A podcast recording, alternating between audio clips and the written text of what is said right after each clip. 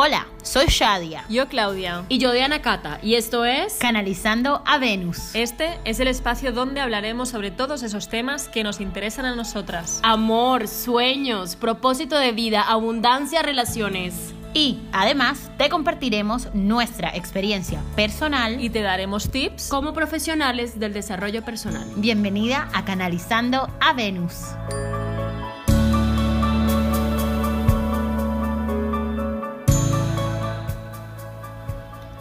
Hola tribu Venus, aquí estamos en un nuevo episodio de Canalizando a Venus. Estoy con Claudia y con Shadia y pues yo Diana Cata le queremos dar la bienvenida porque en esta ocasión vamos a hablar de Shadia, de la historia de Shadia como una mujer también de Barranquilla, Colombia, igual que yo.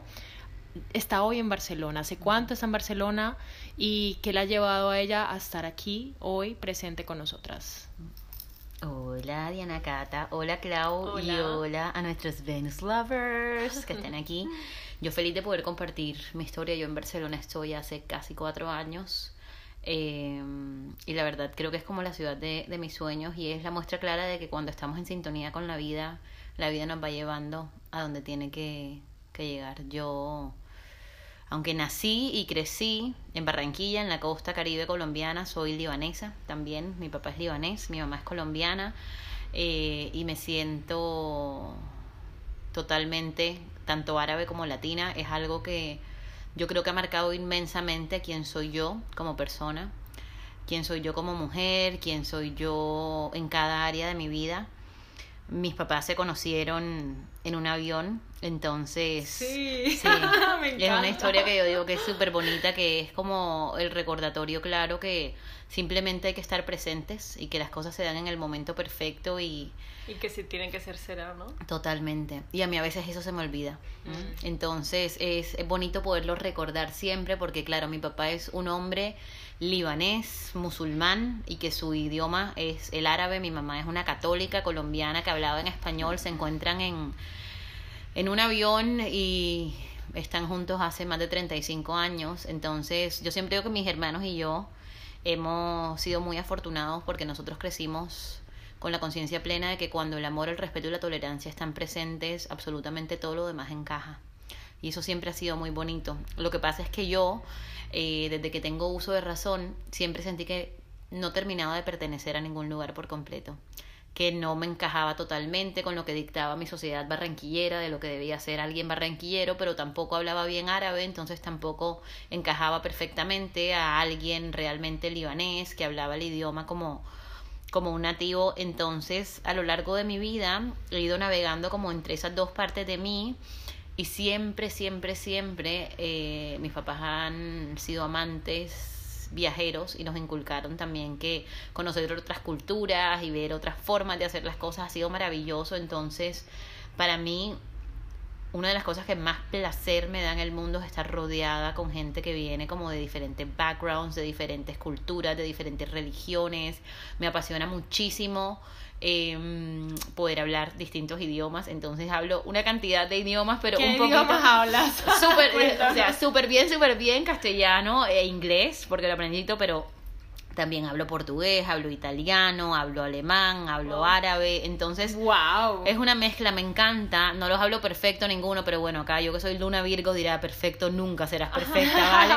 Pero sí los hablo lo suficiente como para poderme defender y me doy cuenta que también hablar idiomas es algo que, nos abre muchísimas puertas, que nos permite conectar de tú a tú con las personas y yo siempre digo que bendito sea el momento en el que mis papás decidieron meterme en un colegio bilingüe porque hablar inglés desde que tengo tres años ha sido una de las grandes, grandes herramientas porque hoy en día la mayor parte de mi trabajo lo hago con gente de habla, de habla inglesa que están regaditos por el mundo, entonces ha sido maravilloso eso. ¿Mm?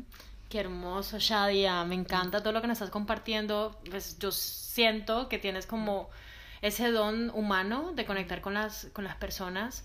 ¿Cuándo sentiste que lo tuyo era eso? De, o sea, ¿cuál, de, de, de esta conexión que tienes de tus padres, este, este background que tienes de todos ellos y esta rodeada de personas de diferentes idiomas. ¿Cuándo, ¿Cuándo lo sentiste?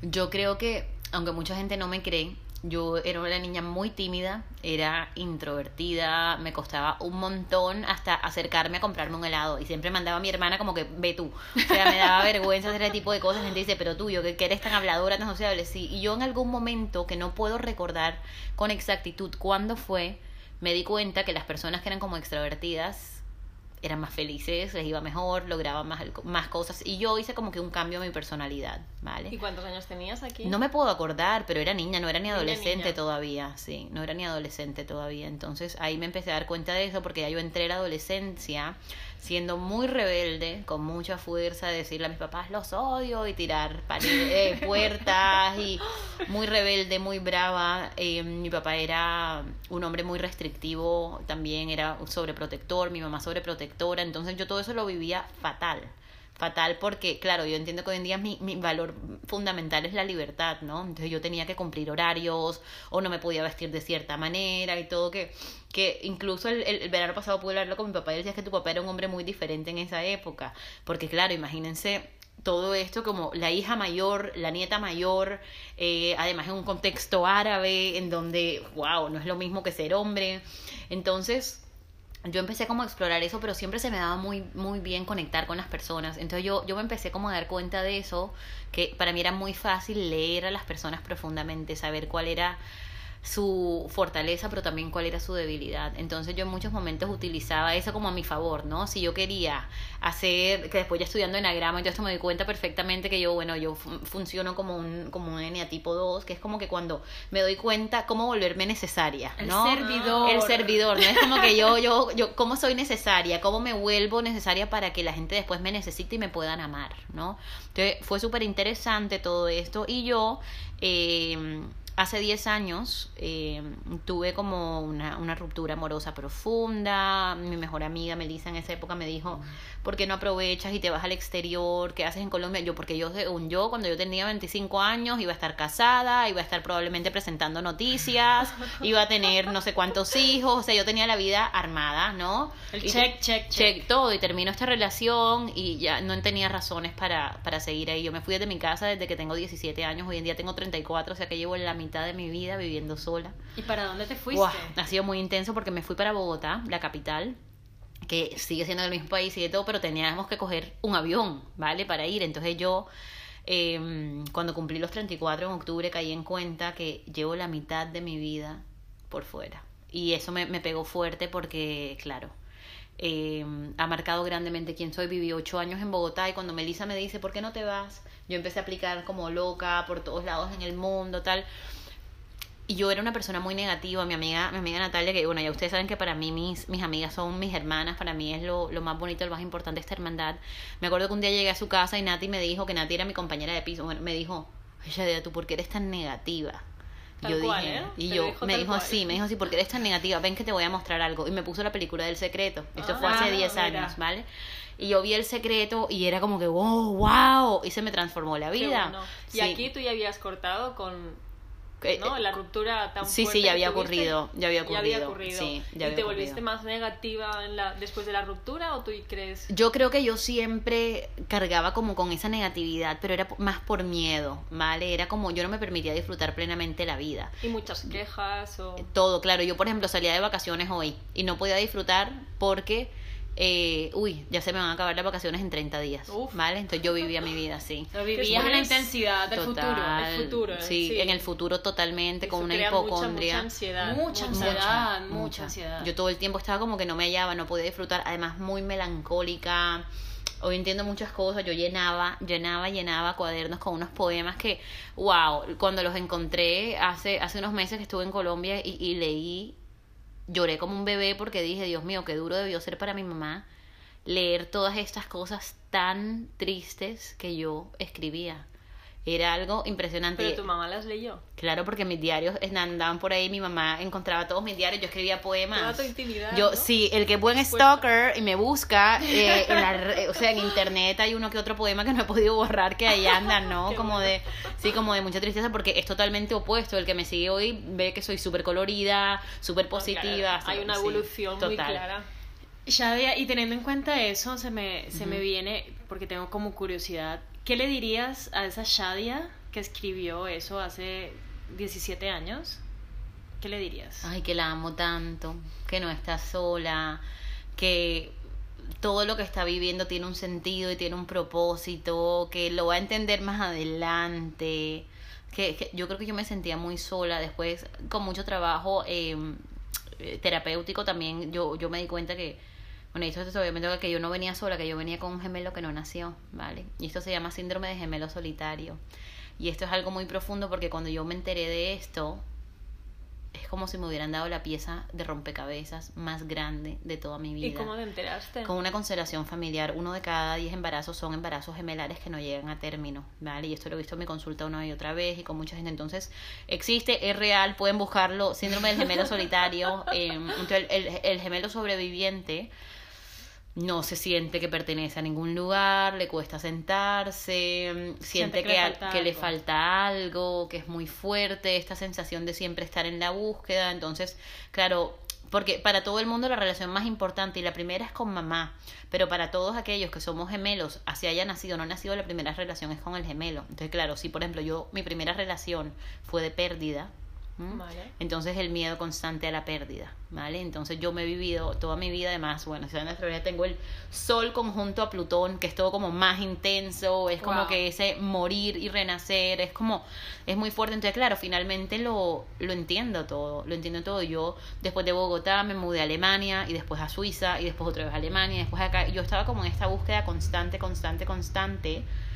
Y ya siento que, que, que puedo echar raíces, que puedo estar tranquila, que puedo estar en un lugar, que puedo construir, que yo eh, también teniendo mi ascendente en Tauro es muy necesario para mí Sí, tener como estabilidad. esa estabilidad, Estabilidad. que es muy, muy, muy importante. Entonces, bueno, yo he sido camaleónica toda mi vida, yo me he dado cuenta que, que me encantaban muchas cosas y a veces me sentía mal incluso porque no encajaba en ningún perfil. Yo soy psicóloga, pero soy comunicadora social, pero soy periodista y también soy escritor. Entonces yo sentía como que todos estos títulos como que si me definían o no me definían, pero claro, hoy en día lo veo y era en realidad como esa variedad de cosas que a mí me, me apasionan, que a mí me encantan, que, bueno, y hablando de cosas de diseño humano, no sé qué, ya entiendo por qué, por qué, por qué soy como soy y ya no me doy palo y ya no trato como de, ¿cómo se dice? Stick to one thing, ¿no? Como tener que dedicarme a esto el resto de mi vida, ¿no? Yo soy cambiante y soy impermanente y soy voluble y soy flexible con la vida, entonces, Claro, bueno. Son, son, son tus herramientas de vida. O sea,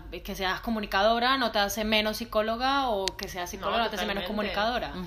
Son tus herramientas de vida, son los talentos que estás compartiendo. Uno no tiene un solo puedes- talento. Y tú puedes trabajar de tres cosas diferentes. Sí. No hace falta que trabajes de una cosa 40 horas a la semana. Total. Puedes trabajar un ratito de cada cosa y llenarte al 100%. Total. Es que nos hicieron creer eso un poco, ¿no? Como que tenías que encajar dentro de ciertas etiquetas y tenías que dedicarte a esto y ser constante y disciplinado y comprometido. Sí. Entonces, claro, cuando uno es como un... Yo digo que en, en- mi familia dicen que yo soy la, la mariposa monarca, que cuando eres como una mariposa y que vas flotando de lado en lado, tal, aunque ahora estoy muy de, de colibrí también, me siento muy colibrí, es como, es como que... Y, y yo, y yo donde encajo, y yo donde encajo.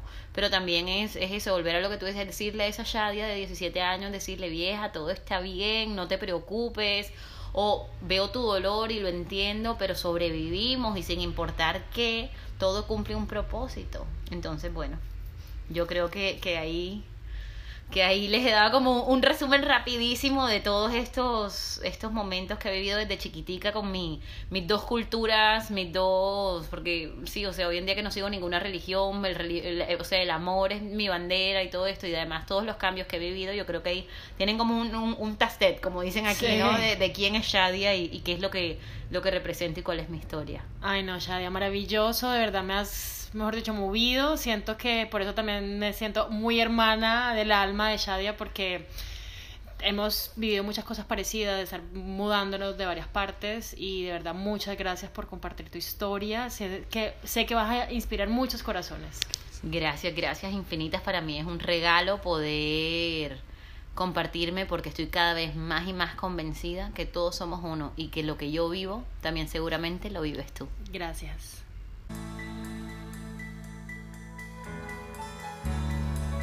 Hasta aquí nuestro episodio de hoy. Gracias por pertenecer a esta red de amor. En donde juntas canalizamos a Venus Para recordar que siempre estamos conectadas con nuestra feminidad.